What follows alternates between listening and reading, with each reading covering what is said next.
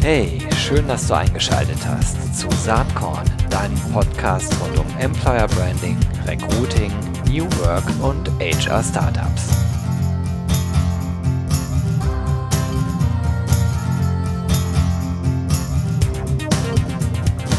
Hallo und herzlich willkommen bei Saatkorn. Ja, heute mal nicht mit einem Interviewpartner oder einer Interviewpartnerin, sondern nur mit mir selbst äh, und rund um das Thema Corona-Situation. Das ist natürlich was, was wir alle noch nie erlebt haben. Ähm, eigentlich eine äh, grenzwertige Situation, alles steht still, Lockdown. Ähm, und ähm, in den Medien wird leider, so ist zumindest mein Eindruck, eher Panik und Hysterie verbreitet als ähm, erwachsene Einordnung geschaffen ähm, für eine Situation, ja, die, wie schon gesagt, wir alle ja noch nie erlebt haben. Nach den ersten anderthalb Wochen kann ich für mich zumindest äh, schon ein paar Dinge festhalten, die mich sehr bewegt haben. Und das erste davon ist das ganze Thema Vertrauenskultur. Das hat natürlich auch viel mit dem Saatkorn-Themenfeld New Work zu tun. Also man muss sich die Frage stellen, ob man grundsätzlich in einer von Misstrauen oder Vertrauen geprägten Kultur arbeitet äh, und arbeiten möchte. Und das hat auch ganz viel mit Employer Branding zu tun. Und ich glaube total auch schon natürlich äh, vor den Zeiten von Corona an das Thema Vertrauenskultur, was bedeutet, dass man äh, den Mitarbeitern erstmal einen Vertrauensvorschuss gibt, weil man als Führungskraft davon überzeugt ist, dass das in der Regel nicht ausgenutzt wird, sondern dass auch die Kolleginnen und Kollegen eigentlich äh, das Beste schaffen wollen, kreativ sein wollen, gestalten wollen, am Abend äh, zufrieden und vielleicht sogar stolz auf das äh, Erreichte sein wollen, also kurz und gut ihre Arbeit und Verantwortung ernst nehmen. Und wenn man das Thema Vertrauenskultur ernst nimmt, äh, dann muss man auch entsprechende Freiräume geben. Und diese Freiräume wiederum, die müssen dann aber auch, und das ist dann zumindest meine Erwartungshaltung an die Mitarbeiter, ausgefüllt werden. So, soweit vielleicht äh, zu meiner Einstellung dazu. Und was mich gerade total begeistert, dass ich in meinem engsten Arbeitskontext äh, bei Territory Embrace, wo ich Geschäftsführer bin, für eine Agentur rund um Employer Branding, Personalmarketing und Recruiting und ein Plattformgeschäft, in Summe knapp 200 äh, Kolleginnen und Kollegen, feststellen muss, dass das super gut funktioniert. Wir sind in der Tat von einem Tag auf den anderen umgeswitcht vom äh, physischen Miteinander arbeiten in das ganze Thema virtuell miteinander arbeiten, in unserem Fall über Microsoft Teams, was super gut funktioniert, was aber nicht nur an der Technologie liegt, sondern natürlich und ganz insbesondere an den ja, Menschen, die bei uns arbeiten. Und das begeistert mich wirklich. Also wir arbeiten konzentrierter, verbindlicher, ähm, vielleicht sogar in Teilen schneller als vorher. Ähm, das hätte ich so nicht erwartet und versuchen auch ähm, die menschlichen Aspekte nicht zu vergessen. Also durch Meetups oder durch kleine Ansprachen, die von den jeweiligen Teamleads gemacht werden oder auch übergreifend stattfinden. Und das Wunderbare ist, dass diese Art der Arbeit also bislang funktioniert. Jetzt sollte man den Tag nicht vom, Arbe äh, vom Abend loben, denn wir haben ja gerade erstmal anderthalb Wochen rum in dieser Situation. Man muss mal abwarten, wie sich das Ganze entwickelt, wenn das vier bis sechs Wochen oder vielleicht drei Monate dauert, äh, was wir natürlich alle nicht hoffen. Aber das Grundfazit ist erstmal total positiv und das bestätigt in meinen Augen auch, viele New Work-Ansätze, zumindest da, wo es um die Flexibilisierung von Arbeit und die Entkopplung äh, der Arbeit von Zeit und Raum geht. Das funktioniert und all diejenigen, die bisher gesagt haben, das glaube ich nicht, dass es klappt, die werden gerade eines Besseren belehrt, was mich sehr, sehr freut. Ja, jetzt aber ein anderes Themenfeld, ähm, Employer Branding und Recruiting, was Saatkorn sehr beschäftigt und auch da gibt's vielleicht ein paar ganz interessante Erkenntnisse, auch nach der kurzen Zeit, die die ganze Situation jetzt schon dauert. Ähm, manchmal hilft's ja zurückzugucken, um dann wieder den Blick nach vorne etwas klarer zu kriegen. Und als die Situation jetzt so losging, Da hatte ich am Anfang viel Angst, dass sich die Situation von 2009 bei der letzten großen Rezession, Weltwirtschaftskrise wiederholt. damals war es so, dass äh, in den Themenfeldern Employer Branding und Recruiting wirklich von einem Tag auf den anderen nichts mehr ging. Alles stand still, die Unternehmen haben sofort aufgehört, Geld für Employer Branding auszugeben. Sie hatten sofort umfängliche Einstellungsstopps ohne Ausnahmen und das Schöne ist, dass es dieses Mal so drastisch nicht passiert. Ähm, wir erleben ja gerade so ein paar Blitzumfragen rund um das Thema, wie verändert sich Recruiting und auch bei diesen ersten, ja, ich sag mal, nicht unbedingt statistisch validen Umfragen erkennt man aber, dass das äh, Meinungsbild doch sehr äh, äh differenziert ist. Und genau das erleben wir in unserer Arbeit auch. Also es gibt immer noch Aufträge, es kommen auch immer noch Aufträge rein, auch jetzt, äh, wo schon knapp zwei Wochen Lockdown äh, rum sind. Und das zeigt mir, dass die Firmen doch viel differenzierter über die Themenfelder Employer Branding und äh, Recruiting nachdenken und offensichtlich die Megatrends, die diese Themen treiben, nämlich die Digitalisierung und der demografische Wandel, natürlich von der Corona-Situation nicht direkt beeinflusst werden. Ich will sagen, die Digitalisierung geht ja weiter und die Demografiezahlen, die sind nun mal auch da. Und selbst wenn äh, es noch viel drastischer werden sollte und wir mit einer größeren Arbeitslosigkeit mittelfristig rechnen müssen, so bin ich davon überzeugt, dass trotzdem in vielen Themenfeldern weiter äh, sehr heftig nach Personal gesucht werden wird. Warum? weil eben die Digitalisierung voranschreitet und gerade in diesen Berufsbildern, in vielen neuen Berufsbildern massiv gesucht werden wird, aber nicht nur dort. Denn man sieht, dass gerade ähm, die sogenannten systemkritischen Berufsbilder, die übrigens oft nicht so gut bezahlt sind und auch oft nicht so ein hohes gesellschaftliches Ansehen haben, wie im Einzelhandelsbereich oder im Gesundheitsbereich, dass die wirklich als das erkannt werden, was sie sind, nämlich systemkritisch und dass gerade dort sicherlich in Zukunft deutlich mehr Geld ausgegeben wird äh, für die Themen Employer Branding und Recruiting. Von daher ist mein Blick, ähm, wenn ich zurückgucke auf 2009 und das mit der heutigen Situation vergleiche, durchaus positiv. Und ähm, wenn diese ganze Corona-Situation nicht für viele Menschen, gerade ältere Menschen, auch lebensbedrohlich wäre, dann könnte man ja eigentlich auch sagen, wir erleben eigentlich was ganz Einzigartiges, nämlich ein riesengroßes Sozialexperiment. Und die Frage ist, wie unsere westliche Gesellschaft eigentlich damit umgeht. Und auch, wie die Unternehmen damit umgehen. Denn gerade jetzt in der Krise zeigt sich ja, wie Unternehmen mit ihren Mitarbeitern und Mitarbeiterinnen umgehen, ähm, wie sie sich denen gegenüber verhalten. Und das spielt eine sehr große Rolle. Denn jetzt wird endgültig zumindest bei Brainworkern deutlich, ob die Geschäftsleitung dieser Unternehmen von Misstrauen oder Vertrauen geprägt ist, so wie ich das eben schon kurz ausgeführt habe. Und das, was gerade äh, passiert und auch die Art und Weise, wie die Mitarbeiter das erleben, das wird sich nach dieser Situation oder Krise nicht mehr zurückdrehen lassen. Denn wer als Mitarbeiter jetzt im Stich gelassen wird, der wird in besseren Zeiten garantiert schauen, wo sich Arbeitgeber anders verhalten haben und ähm, auch er jetzt erkennbar zeigen, dass ihnen ihre Mitarbeiter wirklich was wert sind. Denn jeder kann sich ja selbst überlegen, in welchem Umfeld man arbeiten möchte. Digitalisierung und demografische Entwicklung, die bleiben ja als Faktoren und sind unmittelbar nach Ende dieser Krise vermutlich auch wieder voll da. Will sagen, die, die laufen ja weiter, werden nur gerade überdeckt durch das, was gerade passiert. Und die aus meiner Sicht zentrale Frage ist, wird dann in den Unternehmen in dieser Situation der wirtschaftliche Erfolg um jeden Preis über das menschliche Wohl gestellt?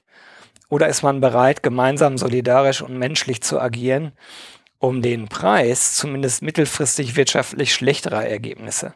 Denn letzten Endes ist natürlich die Kernfrage, was gesellschaftspolitisch in den nächsten Wochen in Deutschland diskutiert werden wird.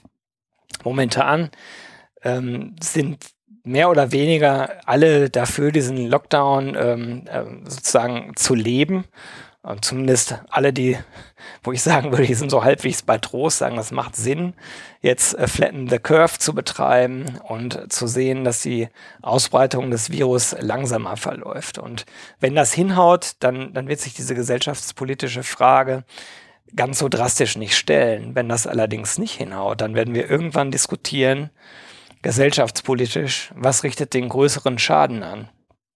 Dass wir die Wirtschaft stillstehen lassen, ähm, um die Gruppe der, der Risikofälle, so nenne ich das jetzt mal, zu schützen? Oder ist es nicht sozusagen schlimmer, ähm, die, den anderen Weg zu gehen? Spannende Fragestellung und wird ja in äh, gewissen Foren auch jetzt schon andiskutiert. Ich kann da im Moment eigentlich nur zwei ähm, Artikel empfehlen, die ihr vielleicht aber auch schon gelesen habt. Das eine ist äh, Die Welt nach Corona von dem Zukunftsforscher Matthias Hawks. Ähm, den Link dazu findet ihr in den, ähm, äh, in den Notes zu diesem Postka Podcast. Und das ist ja eher eine, ich sag mal, positive Sichtweise dessen, was Corona in uns allen äh, bewegen könnte. Ich zitiere mal. Mitten im Shutdown der Zivilisation laufen wir durch Wälder oder Parks oder über fast leere Plätze. Aber das ist keine Apokalypse, sondern ein Neuanfang. So erweist sich, Wandel beginnt als verändertes Muster von Erwartungen, von Wahrnehmungen und Weltverbindungen. Dabei ist es manchmal gerade der Bruch mit den Routinen, mit dem Gewohnten, der unseren Zukunftssinn wieder freisetzt. Die Vorstellung und Gewissheit, dass alles ganz anders sein könnte, auch im Besseren. Ja, soweit das Zitat aus dem Matthias Hawks äh, Text, den ich äh, wirklich jedem ans Herz legen kann, äh, der vielleicht ein wenig zu optimistisch, zu positiv auf äh, das schaut, was Corona da mit uns anrichtet. Wobei ich, äh, ich neige, dem Hawks da zu folgen.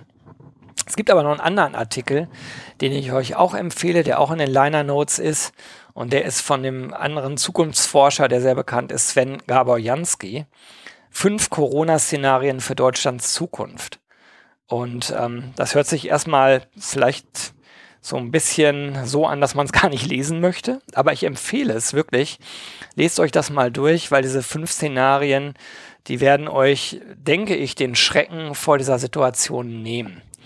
Und ja, diese beiden Lesetipps, die sind sehr, sehr unterschiedlich und der Jansky referenziert auch auf, auf den Hawks, sieht den durchaus sehr kritisch, aber es ist spannend, sich damit auseinanderzusetzen. Und nachdem ich das gelesen habe, hat sich zumindest bei mir ähm, einiges beruhigt, weil ich schon glaube, dass wir das Ganze gut meistern werden.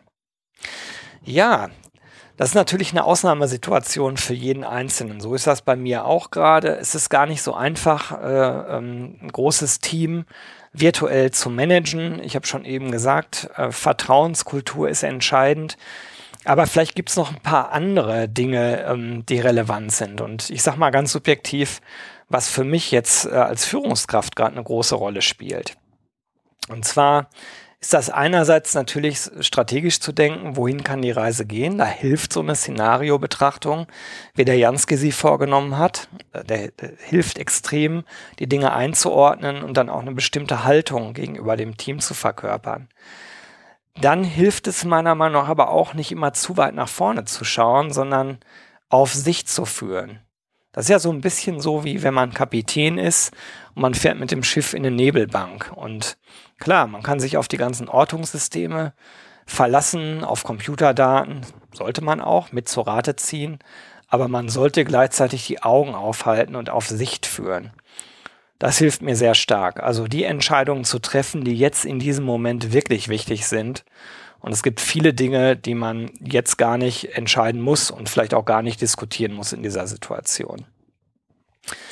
Dann äh, finde ich es wichtig, entsprechende Strukturen einzubauen. Also Routinen im Team und auch Einzelroutinen.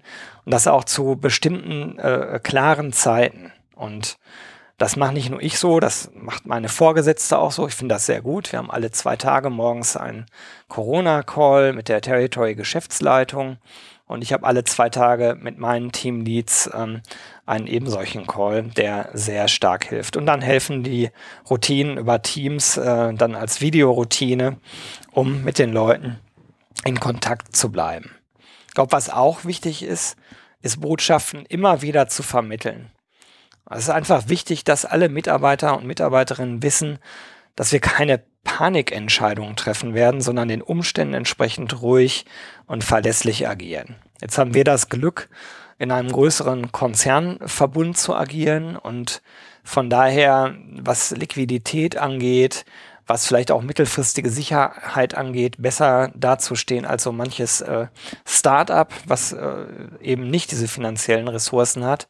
Aber selbst wenn das nicht der Fall ist, hilft es trotzdem, Ruhe zu bewahren und äh, nicht panisch zu agieren.